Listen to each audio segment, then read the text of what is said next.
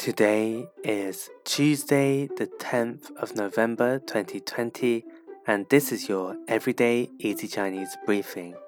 Hi everyone, this is Lin Lao Shi, and welcome back to our regular podcast listeners. For those that are new, in each podcast episode, we'll go through a word or theme of the day.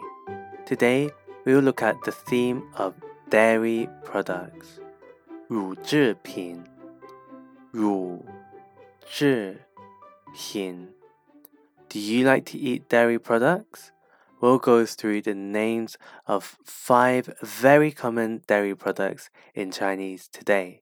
The first one is 牛奶,牛奶 milk.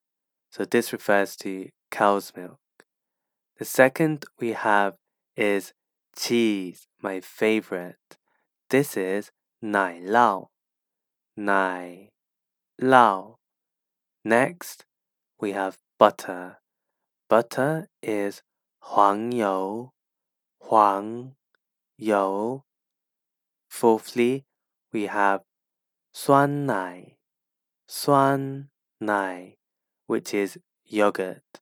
And if we add the character yo after this, we can create a new word, a new dairy product, which is sour cream. Sour cream is 酸奶油,酸奶油. That's it for today, where we looked at the pronunciation of five different dairy products in Chinese. We had 牛奶, milk, 奶酪, cheese, 黄油, butter, 酸奶 yogurt, and finally sour cream 酸奶油. To see these words written out, head over to the forum section of our website www.everydayeasychinese.com and remember to subscribe to our YouTube channel Everyday Easy Chinese for free weekly Chinese lessons. See you over there.